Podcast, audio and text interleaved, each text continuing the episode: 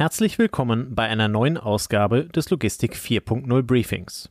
Die heutige Ausgabe wird unterstützt von Seven Senders. Seven Senders ist die führende Delivery-Plattform in Europa.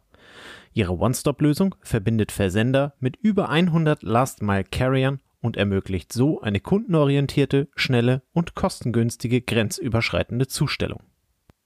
Wir schauen heute zurück auf die wichtigsten News der vergangenen Woche und fassen kurz zusammen, was für deinen Arbeitsalltag in der Logistik von Bedeutung ist. Und los geht es. Die Logistikbude sammelt 2,2 Millionen Euro ein. Die Logistik heute berichtet in einem Beitrag über das Dortmunder Start-up Logistikbude, welches erfolgreich eine Seed-Finanzierung in Höhe von 2,2 Millionen Euro abgeschlossen hat. Dies gab das Unternehmen in einer Pressemitteilung bekannt. Die Finanzierungsrunde wurde von Lead-Investoren Express Ventures und Rethink Ventures angeführt und umfasst auch Beteiligungen von Bestandsinvestor FTTF Fraunhofer Technologie Transferfonds sowie Business Angel Clubs wie Better Ventures, SB21 und die Gründer von ProGlove, OMA Ventures. Mit diesem frischen Kapital plant das Unternehmen die Weiterentwicklung seiner Softwaretechnologie und die Skalierung im Markt. Logistikbude, gegründet im Jahr 2021 als Spin-off des Fraunhofer IML, hat sich zum Ziel gesetzt, analoge Prozesse im Management von Mehrwegobjekten wie Paletten oder Behältern zu digitalisieren und zu standardisieren.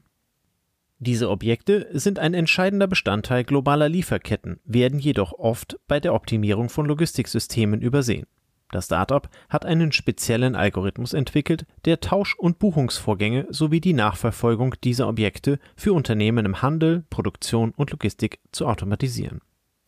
Dr. Philipp Hünning, Mitbegründer und CEO der Logistikbude, beschreibt das Marktumfeld wie folgt. Derzeit sind rund zwei Prozent der Mitarbeiter der Logistikbranche mit dem Management von Ladungsträgern beschäftigt, wobei ein erheblicher Anteil der Objekte jedes Jahr verloren geht. Diese Statistik sind nicht nur aus nachhaltigen Gesichtspunkten bedenklich, sie sorgen auch für enorme Ineffizienzen und folglich Personal- und Kapitalkosten. Unsere Technologie schafft Abhilfe, indem wir eine bisher nie dagewesene Transparenz und Datengrundlage ermöglichen und das Anbieter- und Ladungsträger übergreifend. Die Vision von Logistikbude ist es, die Nutzung von Mehrwegobjekten so einfach und transparent wie Online-Banking zu gestalten. Das Unternehmen folgt einem dreistufigen Ansatz, bei dem zunächst alle verfügbaren Daten zu den Objekten und Partnern konsolidiert werden. Anschließend identifizieren Algorithmen Effizienzpotenziale in Tausch- und Transportprozessen und schließlich erfolgt die Abstimmung mit Partnern, Kunden oder Lieferanten auf ihrer Plattform. Dank dieser innovativen Lösung hat Logistikbude bereits mehr als 15 Unternehmen als Kunden gewonnen. Das frische Kapital soll nun dazu dienen, die Automatisierung ihres Produkts zu verfeinern und entsprechende Branchen zu expandieren. Dabei wird auch ein Schwerpunkt auf Nachhaltigkeitskennzahlen gelegt und die Förderung der Circular Economy angestrebt. Mit dieser Investition positioniert sich Logistikbude als wichtiger Akteur im Bereich der digitalen Logistikautomatisierung und Nachhaltigkeit. Bahnunglück im Gotthardtunnel der Gotthard-Basistunnel, der mit einer Länge von 57 Kilometern als der längste Bahntunnel der Welt gilt, ist eine Schlüsselverbindung im Herzen Europas und ein entscheidendes Element im globalen Schienengüterverkehr.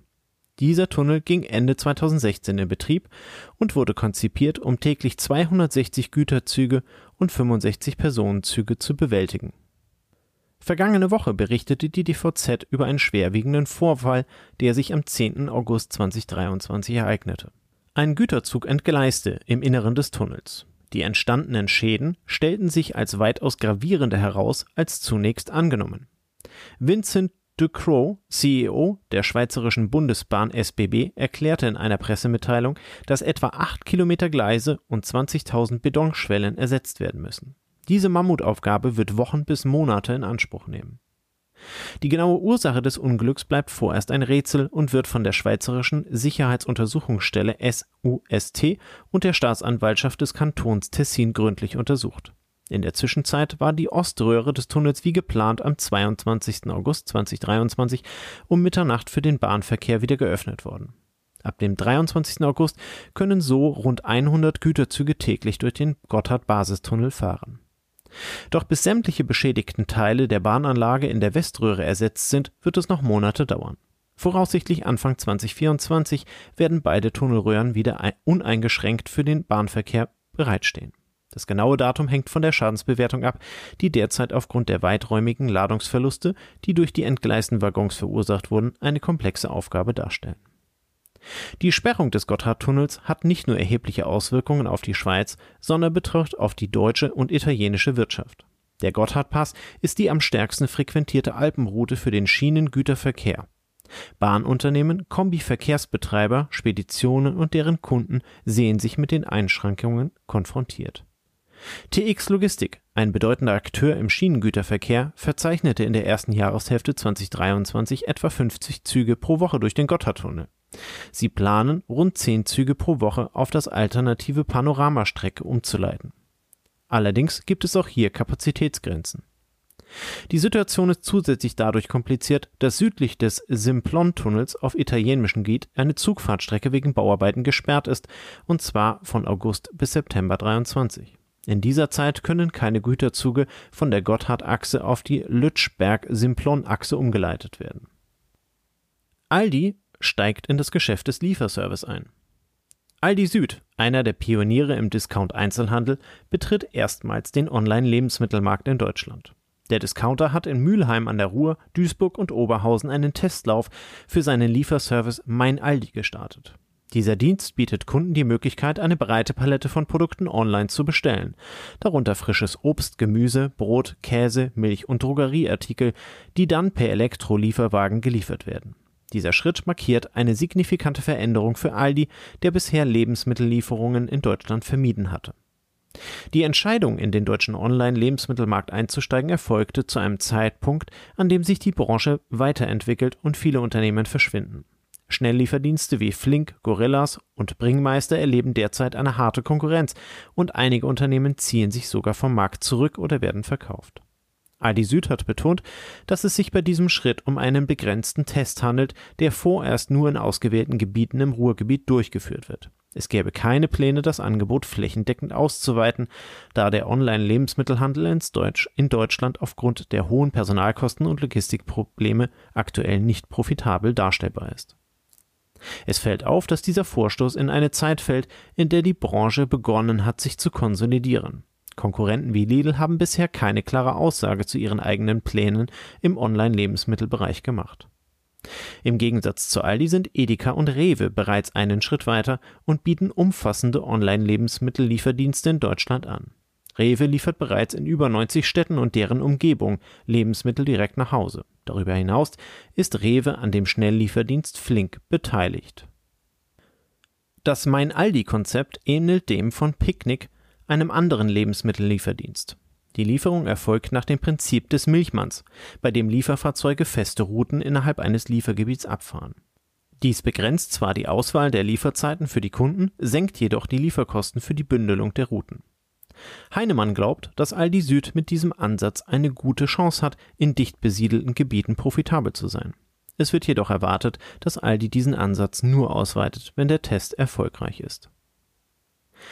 Logistik per Straßenbahn in Berlin. Die Süddeutsche Zeitung berichtet in einem Beitrag von dem Versuch, die S-Bahn zur Beförderung von logistischen Gütern zu nutzen. In Berlin wird derzeit die Möglichkeit geprüft, den Gütertransport in, die, in das S-Bahn-Netz zu integrieren, um die Herausforderungen des Klimaschutzes zu bewältigen und die bestehende Infrastruktur effizienter zu nutzen. Die Berliner Verkehrssenatorin Manja Schreiner hat eine Machbarkeitsstudie namens City Rail Logistics in Auftrag gegeben, um zu untersuchen, wie sich der Transport von Gütern innerhalb des S-Bahn-Netzes realisieren lässt. Die Studie hat drei grundlegende Szenarien untersucht. Das erste Szenario sah vor, separate Waggons ausschließlich für den Gütertransport zu nutzen. Diese Idee wurde jedoch aufgrund der zeitaufwendigen An- und Abkopplung der Güterwaggons als nicht praktikabel verworfen. Das zweite Szenario umfasste reine Güter-S-Bahnen ohne Passagiere, die an den Endstationen der S-Bahn mit Gütern beladen werden könnten. Dieses Konzept wurde ebenfalls als kostspielig und schwer umsetzbar verworfen. Das dritte Szenario, das als am umsetzbarsten betrachtet wird, würde kleinere Umbauarbeiten erfordern, um den gemeinsamen Transport von Passagieren und Gütern im Mehrzweckbereich oder in Waggons zu ermöglichen, die für den Personenverkehr gesperrt sind. An den Bahnhöfen würden spezielle Behälter auf Rädern in die Züge geladen und innerhalb von nur 30 Sekunden ausgeladen werden. Die Güter würden dann mit Hilfe von Lastenrädern zu ihrem endgültigen Ziel gebracht. Senatorin Manja Schreiner betont jedoch, dass der Personenverkehr nach wie vor oberste Priorität habe und nicht beeinträchtigt werden solle. Die Berliner S-Bahnen gelten als die pünktlichsten in Deutschland mit einer Pünktlichkeitsrate von beeindruckenden 97,3 Prozent. Insgesamt zeigt dieser innovative Ansatz, wie Städte bestehende Infrastrukturen effizienter nutzen können, um den Güterverkehr zu optimieren und die Umweltauswirkungen zu reduzieren. Die Machbarkeitsstudie City Rail Logistics ist ein wichtiger Schritt auf dem Weg zu einer nachhaltigen Stadtlogistik. Manja Schreiner erklärt dazu, die Idee, mit der S-Bahn in Berlin auch Güter zu transportieren, ist derzeit noch eine Vision. Solche Innovationen brauchen es, um die Herausforderungen beim Klimaschutz zu bewältigen. Nichts sei effizienter, als bestehende Infrastrukturen zu nutzen. Tesla verdoppelt sich. Und schon wieder Berlin. Tesla hat in Deutschland Pläne für die zweite Ausbaustufe seiner Gigafactory in Grünheide bei Berlin veröffentlicht, die eine Verdopplung der Kapazitäten auf eine Million Elektroautos pro Jahr vorsieht. Die Pläne wurden im Rahmen einer öffentlichen Auslegung veröffentlicht, bei der Bürger und Verbände Einwände erheben können. Laut den Plänen wird Tesla die Produktion von 500.000 auf eine Million Autos pro Jahr steigern und die Kapazität der Batterieherstellung auf 100 Gigawattstunden pro Jahr verdoppeln. Dies erfordert eine Verdopplung der Belegschaft von derzeit rund 11.000 Mitarbeitern auf dann 22.500. Die erste Phase der Erweiterung konzentriert sich hauptsächlich auf die Optimierung der bestehenden Produktionslinien, um die Produktionsziele von rund 10.000 Modell Y pro Woche ohne eine erhebliche Erhöhung der Mitarbeiterzahl zu erreichen.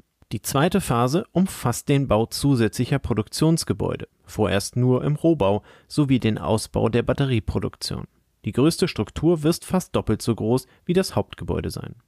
Die dritte Phase beinhaltet die Einrichtung der neuen Gebäude und Produktionsausrüstungen und der Zeitpunkt für den Produktionsstart und das genaue Modell, das in der erweiterten Fabrik hergestellt wird, ist noch nicht festgelegt. Kommen wir zur Zahl der Woche. Die Zahl der Woche ist diese Woche 3,7 Milliarden.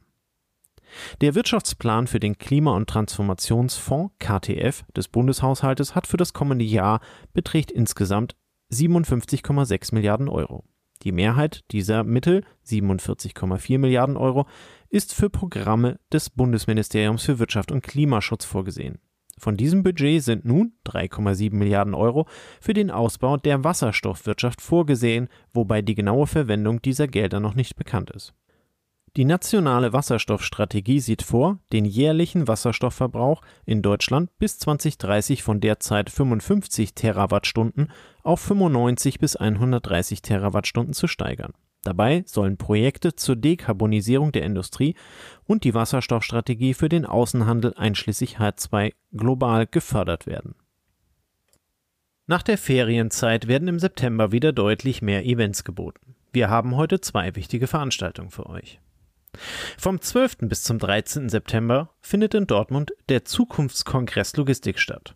Seit mehr als 40 Jahren bietet der Zukunftskongress Logistik Dortmunder Gespräche einen einzigartigen Austausch zwischen Wirtschaft und Wissenschaft. Mit dem Expertenwissen der Veranstalter und Partnern bietet der Kongress Jahr für Jahr einen Blick in die Zukunft der Logistik und bringt neueste Entwicklungen aus Gesellschaft, Forschung und Praxis zusammen. Der erste Kongresstag wird mit Keynotes im Zukunftsplenum eröffnet. Dabei dreht sich in diesem Jahr alles um Chancen und Herausforderungen rund um künstliche Intelligenz in der Logistik. Auch am ersten Tag verleiht der Digital Hub Logistics den Digital Logistics Award. Ausgezeichnet werden kreative Businesslösungen für die digitale Logistik von Startups und Digital Teams von Unternehmen. Am zweiten Tag des Kongresses finden im Fraunhofer Symposium mehrere parallele Fachsequenzen statt. Expertinnen und Experten aus dem Fraunhofer IML und dem Dortmunder Innovationsökosystem stellen dabei neueste Forschungsergebnisse für die Praxis vor. Vertreterinnen und Vertreter aus der Industrie berichten aus der Praxis über ihre Erfahrungen aus Projekten und Use Cases. In vier Sequenzen geht es um Resilienz, Nachhaltigkeit, Digitalisierung in multimodalen Transportketten, Bildverarbeitung mit KI und Open Source und Open Innovation. Mehr dazu unter zukunftskongress-logistik.de. Fast zeitgleich, denn am 13.09. startet in Frankfurt der ECR-Tag 2023. Die Veranstalter, die GS1, lädt dazu ein, Kooperation und Miteinander live zu erleben. Die Besten ihres Fachs teilen Wissen von den wichtigsten Handelstrends über exklusive Insights bis hin zu konkreten Praxistipps für das eigene Business. In den Keynotes finden sich dieses Jahr zum Beispiel Speaker von Rewe und Mars, aber auch 100 weitere Vortragende. Die Veranstaltung läuft nur am 13. September. Details findet ihr unter www.ecrtag.de. Und zum Schluss noch ein Hinweis auf die Logistik und Recht Jahrestagung 2023. Die Fachkonferenz mit interdisziplinärem Ansatz zwischen Recht und Logistikpraxis findet am 12. Oktober in Frankfurt statt. Expertinnen und Experten werden die neuesten Trends, Technologien und rechtlichen Aspekte im Zusammenhang mit der Digitalisierung und Nachhaltigkeit in der Logistik beleuchten. Sie werden Einblicke in erfolgreiche Fallstudien geben und Strategien zur Optimierung von Lieferketten präsentieren. Im Fokus steht dabei der gezielte Einsatz von digitalen Tools, um effizienter und nachhaltiger wirtschaften zu können. Neben den fachlichen Inhalten bietet die Tagung zahlreiche Networking-Möglichkeiten, um Kontakte zu knüpfen, Erfahrungen auszutauschen und potenzielle Kooperationspartner zu finden. Mehr dazu unter www.ruw-fachkonferenzen.de slash Veranstaltungen slash Jahrestagung minus Logistik minus Recht minus 2023. Das war's für heute. Vielen Dank für eure Aufmerksamkeit und bis nächste Woche.